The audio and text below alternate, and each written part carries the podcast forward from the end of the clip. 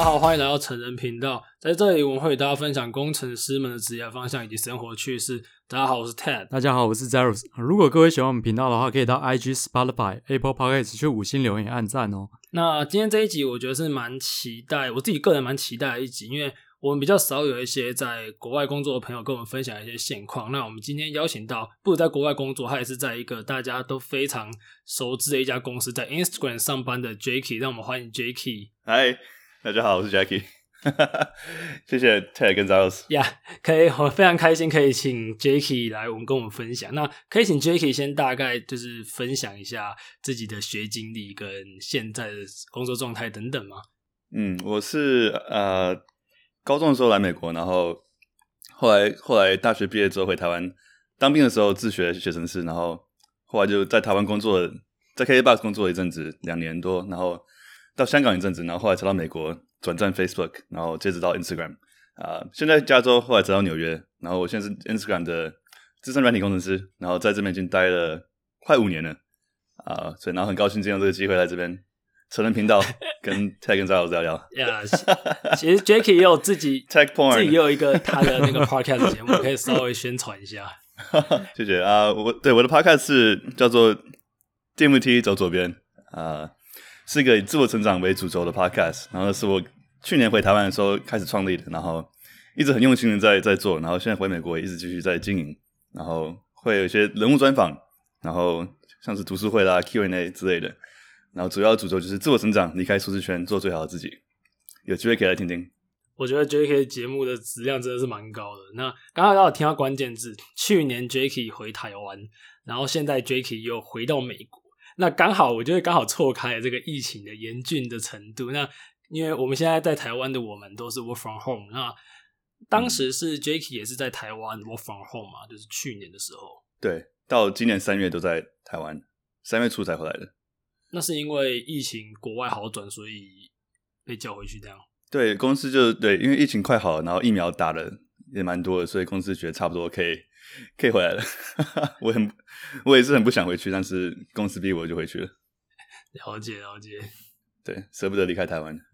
那你之前那一段期间在台湾那个 work from home 的情况，可以跟我们大家分享一下吗？好啊，就是在台湾云南工作嘛，然后因为时差是相反的，像我们现在录音时间是台湾晚上八点，美国是早上八点，所以我们时差是完全颠倒的，啊、呃，所以会比较。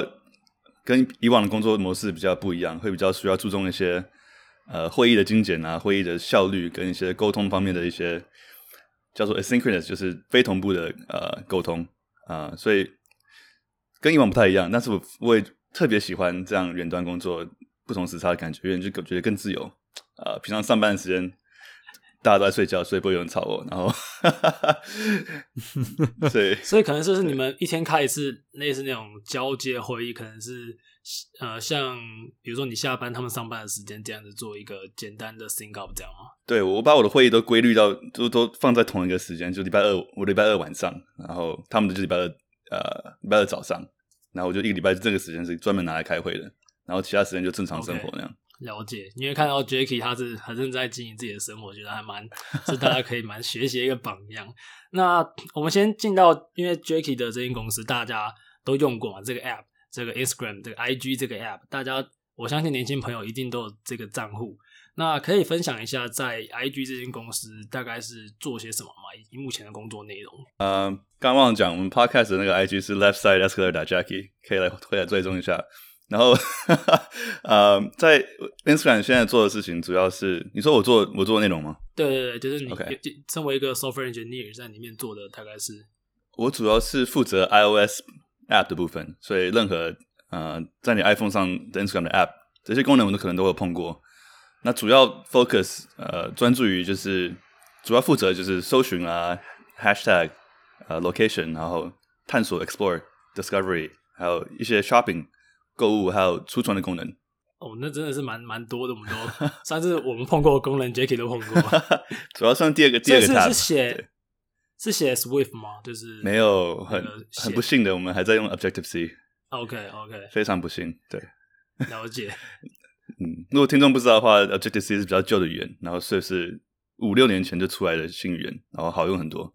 是是是，大家。可以了解，就是写 iOS app 可能会用到的。那除了 IG 主要就是在做 app 嘛，还是除了 app 以外，其实有一些可能不为人知，或者是他们一些其他的一些小服务有做这方面开发，还是 IG 就是很 focus 在 app 的部分。IG 最主要的还还是在 app，当然也有它的网页版，但是网页版很多时候都都是在追追 app 的开发进度，所以都是 app 先开始做出来的时候，网页版才跟着这样。对，没错，因为 app 它的，我觉得 IG 网页版就没有那么好用，就比起 app 来说的话。对，我觉得网页版我我喜欢是用它的，就是可以回那个私讯的功能，就是可以用键盘回比较快。OK，真的真的。好，讲到那个 IG 的话，就其实现在社群媒体都把我们那个人的注意力当做商品嘛。嗯。所以在 Netflix 不知道 Jacky 有没有看一部纪录片啊？他就是讲 Social Dilemma 的这个状况。嗯哼。那想问在 IG 工作的 Jacky 啊，那你对这个方面有什么样的想法？嗯，我觉得这个蛮重要的一个议题。然后我觉得。社群媒体算是一个蛮新的一个，呃，以人类历史来说，算是一个科技历史来说，算是个蛮新的一个一个一个用途啊、呃。然后我觉得，就任何强大的一个任何工具，它都有强大的工具都都有好跟坏嘛，都看你怎么运用。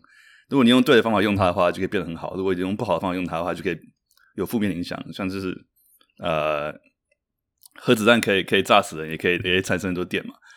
我觉得社群媒体是一样的道理，就是看你怎么使用。你如果用对的方法使用，然后它可以分享你的人生，可以跟你让你跟你朋友、亲人更接近，然后可以让你更多去探索、发掘你的一些呃兴趣啦、一些有趣的东西。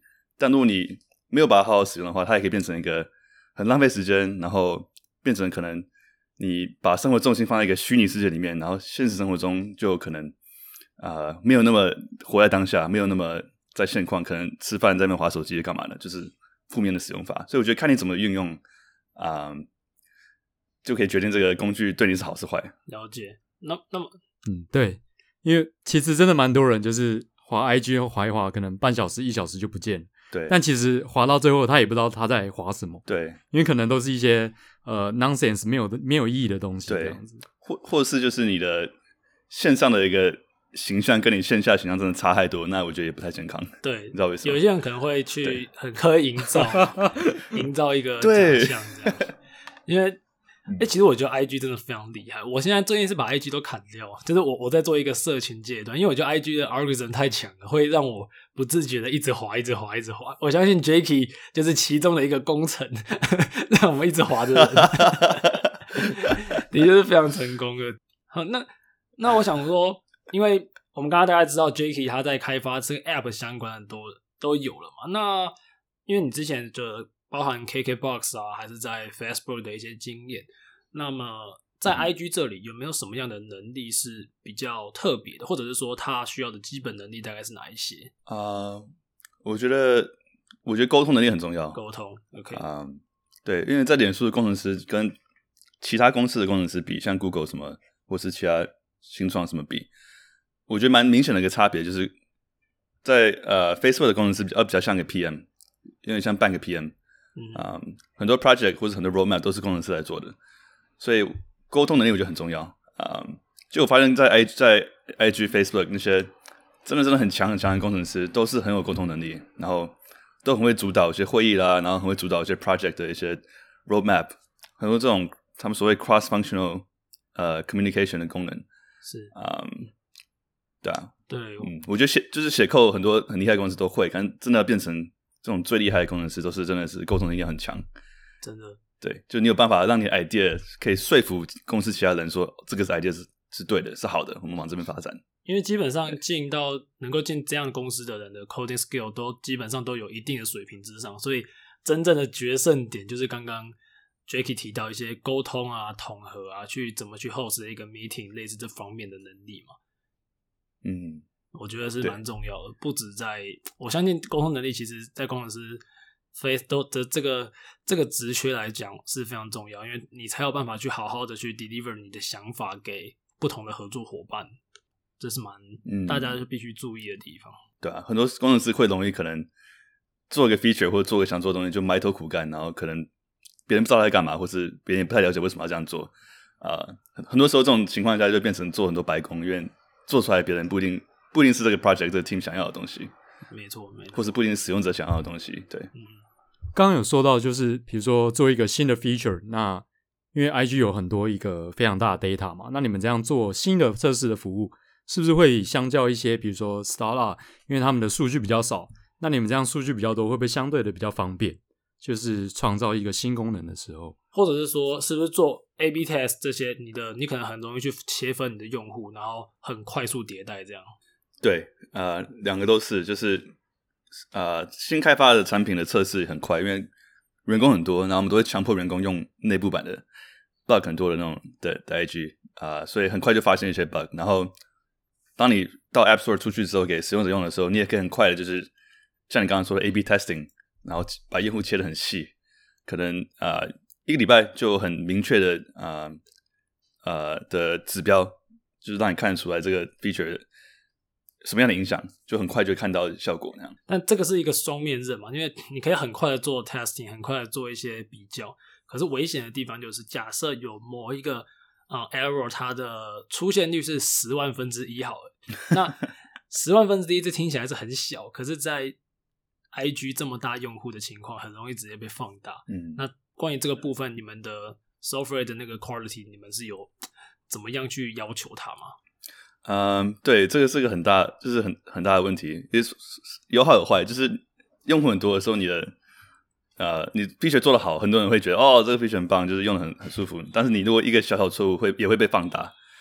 啊、呃，举个例子，就是我前阵子我记得那个什么 IG 中文。keyboard 坏掉，然后、哦、我记得，我记得，这个超雷的，那个、都要在外面打，然后复制回来贴上。我觉得那是超雷的。然后，然后我觉得最好笑的是，就那时候，那时候因为呃，公司内部可能打用中文用注音打中文的人不多，所以就没有人发现。然后 就这样出去了。然后我自己那时候在测试的时候，也觉得哎，怎么怪怪的？然后应该是什么？呃，我的 iOS 问题，然后就就没有没有没有太理他，然后后来真的发现是一个很严重的 bug，呃，对，然后刚好那时候呃，刚然后那时候就我们就很多台湾人说，哎、欸，这广告要修要修要修，然后就很很赶着赶快把它修出来啊、然后那时候刚好是愚人节啊、愚人节出了一版本，所以很多人我听网看网上很多人说，哎、欸，这是不是愚人节故意整我们怎样怎样怎样？我说，我我就说不是，但但是还好是愚人节，让大家有这个理由，有个台阶下，我觉得蛮好笑的，真是蛮有趣的。我还记得那那次，这 bug 不是我写的，可是我那时候记得那时候在找那个找那个原创作者的时候，就哎、欸，就是台湾要爆掉，你赶快修，赶快修。所以 Jacky 有经手到这个 bug，这个 issue 哦，有到有经过你身上吗？我有找到对的人，就是我有去找对的人，对解决这样对。因为当初的 feature 不是我.不是我做的，所以是别的别的 team 做的东西，所以了解。像这种就是当时就可能像 Jacky 说的，很少用注音，可能大家用拼音之类的吧，没有发现。哦，对，对，我觉得蛮好笑的。对，哦，对，然后你刚刚问的问题是啊、呃，你刚刚问题是对 code quality 的要求嘛？对不对？对对对。嗯、呃，对我们通常对 code quality 的要求是。在 peer review 的时候，code review 的时候，就是我们互看程式码，然后互相说哦，这个 code OK 可以进去，或者不不行要改什么的时候，要求是蛮高的。但是因为 Facebook 它主要的主轴，它的公司的一个核心理念就是要 move fast，要快速，要开发很快速。是啊、呃，他们有句话就是说 move fast and break things，就是说啊、呃，意思就是说，嗯、呃，如果你东西没有坏，表示你做不够快，所以。很多时候我们会先求有再求好啊、呃，所以有时候会牺牲一些，因为这是个 trade off 嘛，对不对？会有个呃取舍，所以有时候必须牺牲一些 code quality，然后先来来啊、呃、加快速度，所以、嗯、对，这是个取舍。因为很多时候我们像你刚刚说，我们 QA test，我们 A/B testing 很快就有那个使用者的回馈，就知道这个这个 feature 什么样的效果。所以当你一个一个 feature 开发，可能一个礼拜之后就要改。那你其实把它 code 写的多完再完美，其实没有太大的差别。你不如先把这个 feature 用最快的方法把它弄出去，然后测试之后看到结果去改，最后可能这个 feature 差不多 OK 了，可能以后会 ship 的时候再去把 code quality 提高，反而会比较有效率。所以就是先把一个比较前期的 prototype 把它 build 出来之后，去看一下它的反馈，再决定要不要往下做更好的调整，这样子嘛。对，就是 Facebook 的的会希望先从 prototyping 这段的加先加速这一段，对，就是以速度取胜那样。OK，哎、欸，这个真的是就是公司性质不一样，像比如说我们之前我之前是做呃做 trip 嘛，那其实做 trip 它。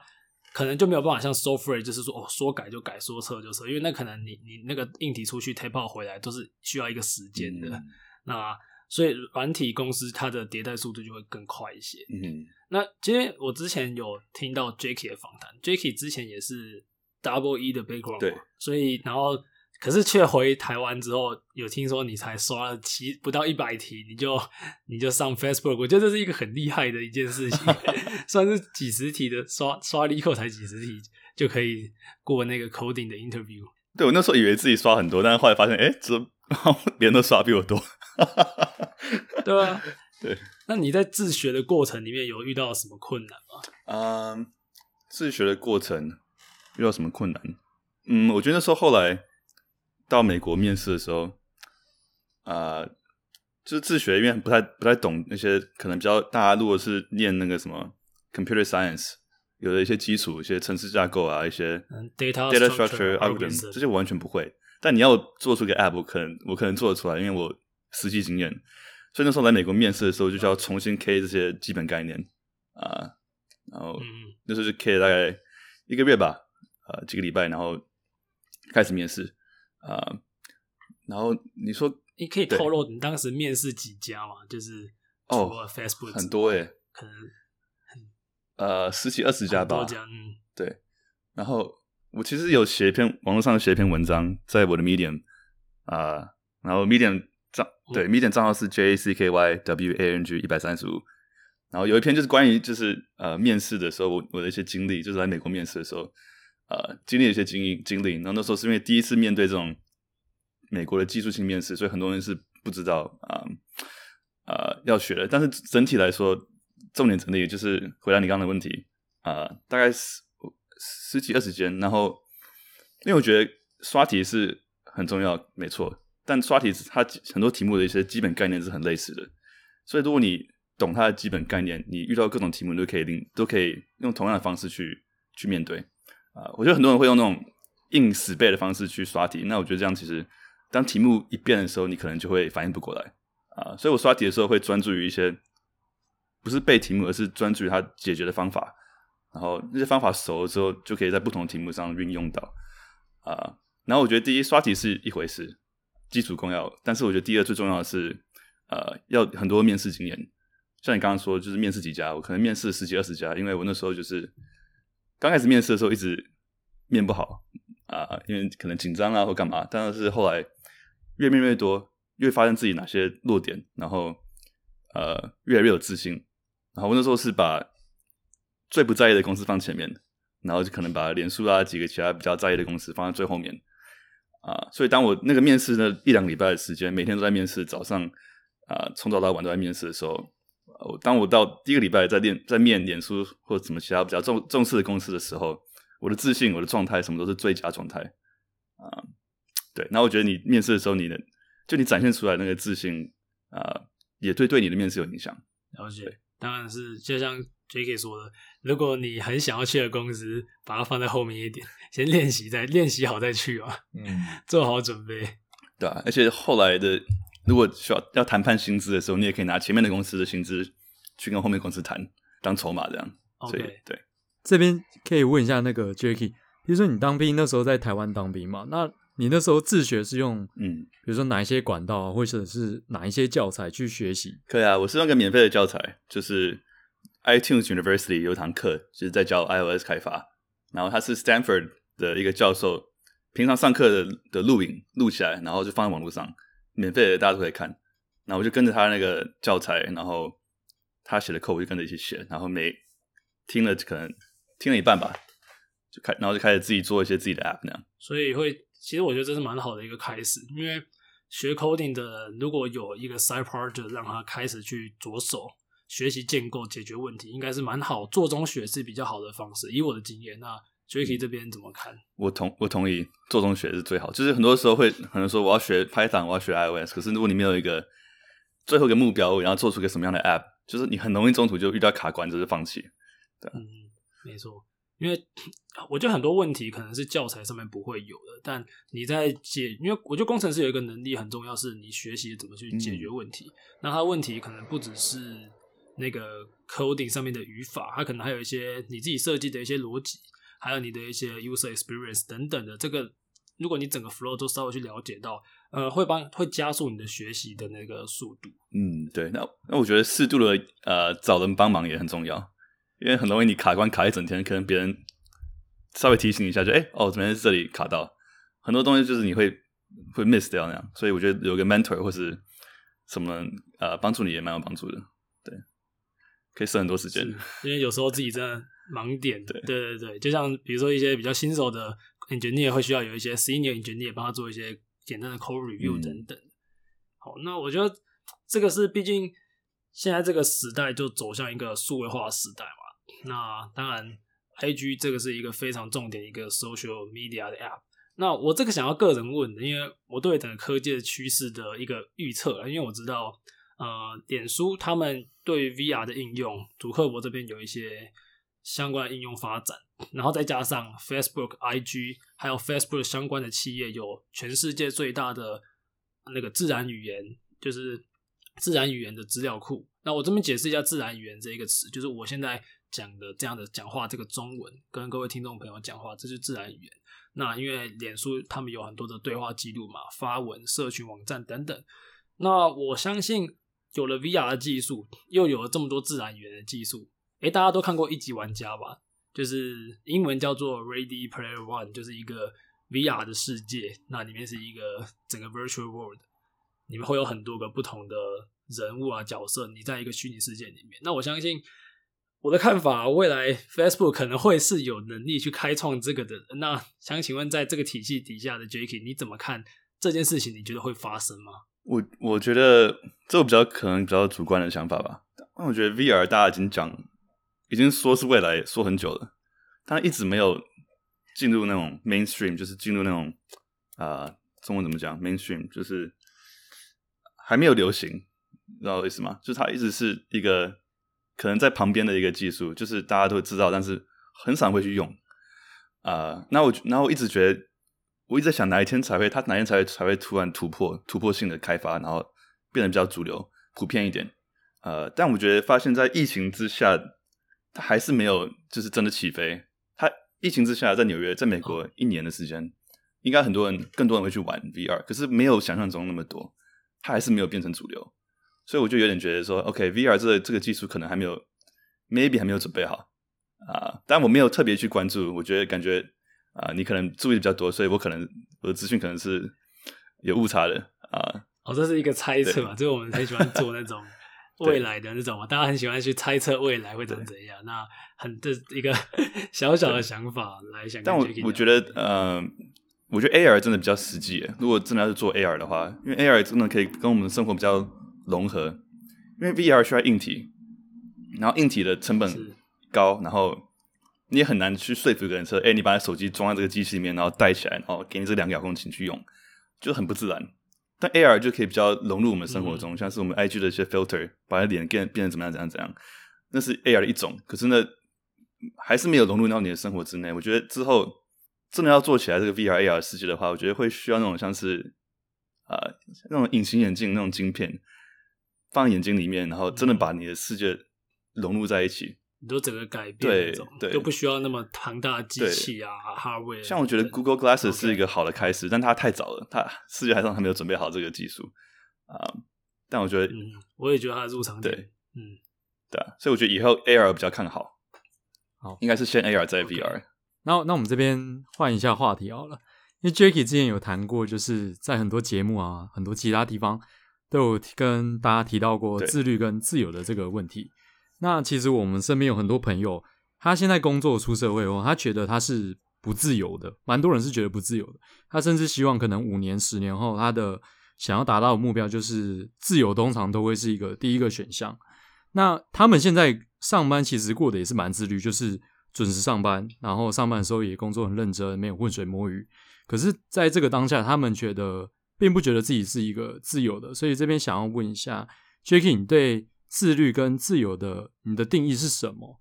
那才会说跟大家说，就是你觉得就是真正的自律才会带来最后真正的自由嘛？嗯、所以蛮想听 Jacky 跟大家分享一下。好，这边好像感觉是两个问题，对，一个是呃自律跟自由的关系，然后第二个是自自由是什么定义？嗯，对对，先讲自律跟自由啊、呃，所以我觉得自律跟自由是互相的，就是有自律才会有自由，然后可能很多人传统观念会觉得说。自由跟自律可能是相反的，你越自律你就越失去自由啊、但我的个人观点或看一些其他书，我的想法就是，我觉得有自律才会有自由。因为啊、像是时间自由好了，如果你想要更多时间做自己想做的事情，就你必须更自律，把你的时间安排好，你才会有多的时间去做一些其他你想做的事情、呃。以金钱来说好了哈，如果你会想要财富自由，那你是不是更需要财富自律？就是做一些。财富上的规划啦，然后可能什什么样的什么样的消费啊、最后才可以达到你的财富自由啊、然后这些都是可能比较啊、表面性的东西，就是可能是比较像是你的时间啦、你的你的财富啦。但我觉得另一种自由就是你的呃发自内内内心的自由，就是你可以啊、另一个层面的自由，就是你可以啊。我觉得这是自由的最重要的定义，就是你可以啊、真诚做自己，那是另外一种自由啊、就是你可以说你想说的，做你想做的，然后啊、不会不太受到可能外界或是一些啊、社会的影响。我觉得那是一个真正另一个层面的自由啊、就是从由内而外的自由，我觉得是一个很大的自由啊、对，所以刚提到就是自律等于自由，然后。对于自由的定律，我以前会觉得说，嗯，自由就是那种，呃，我想干嘛就干嘛，自由，然后，呃，可以做任何你想做的事情。但我后来觉得，对于自由的定义，我慢慢开始改变。啊、以前的自由就是说，我想去哪去哪里啦，想干嘛就干嘛。啊、然后我觉得现在对我来说，自由是就是可以可以真诚做自己，然后你每天做的事情都是你真的想做的事情，那是。更珍贵的一种自由，嗯，没错，对。我们之前有看一本书啊，说自由就是你可以在任何的时候与你想要一起的人做任何的事情。那我相信，呃，对于自己的生活自律的确是非常重要。那可能，即便现在有些听众朋友，因为我们这些听众朋友告诉我们，他可能可能工时比较长，还是他可能在轮班等等。那或许你可以在你可控的时间里面，给自己一些弹性，那去找寻你自己想要做的。那同时也不要去。忽略到你应该做的事情，我相信是，因为我们都还算年轻，还蛮多机会可以去尝试的。嗯，那我觉得就是因为我是听 Jacky 的一些节目，我觉得他的想法让我觉得非常的有感 有感而发，因为 包括他他对于自己的要求很高，那同时也给自己一个很丰富的生活形态。我觉得大家如果有兴趣的话，可以去 follow Jacky 的频道，那我相信他会给。大家蛮多很成熟的思维，还有他自己的一些生活的想法，给大家一些形式，这样。嗯，谢谢我。那我觉得最后一个可能就是，啊、就是如果想要就是改变你的生活，让你生活更自由，呃，想加一些自律的一些一些元件，你可以从小，真的从小地方开始，因为这些小地方小东西的累积，其实对生活影响是蛮长时间来说，生活影响是很大很大很大的。可能就是早点起床，或是早上、呃、冥想，然后。一些好习惯，可能每天看一页的书，长期累积下来，对你的生活影响是很大的。所以我觉得，自律是从小地方开始，然后慢慢就会体验到那种自律可以带来的自由、复利的威力。对对，然后这种对雪球效应那种复利作用，真的很可怕，很厉害的。对，所以不要小看这些小习惯。对对啊，大家还喜欢就是 Jacky 的话，那可以到他的 Podcast 频道去了解他，更喜欢他的频道。哦我想跟大家说一声，就是。我也很喜欢你听你们的频道，就是成人频道。我最近有听你们的那个疫情那一篇，然后我觉得很棒。好，感谢 Jacky，感觉你们、你们的、你们很有默契。你们、你们就是你们的节目上，你们的对谈很有默契。然后我觉得内容也很丰富，所以我自己也会听你们的频道。所以大家多听听成人频道。谢谢 Jacky。那我相信大家就是可以多参考大家的各方的意见，因为或许每个人有不同的观点，但都可以给你们一些不同的想法。那如果大家喜欢我们的频道的话，也就欢迎订阅我们以及 Jacky 的频道，未来会有更多的东西与大家分享。好，那我们今天的节目就差不多到这边。好，谢谢大家，谢谢 Jacky，谢谢 Jacky，谢谢谢谢 Tech and Zaros，好，谢谢大家，拜拜拜。拜拜。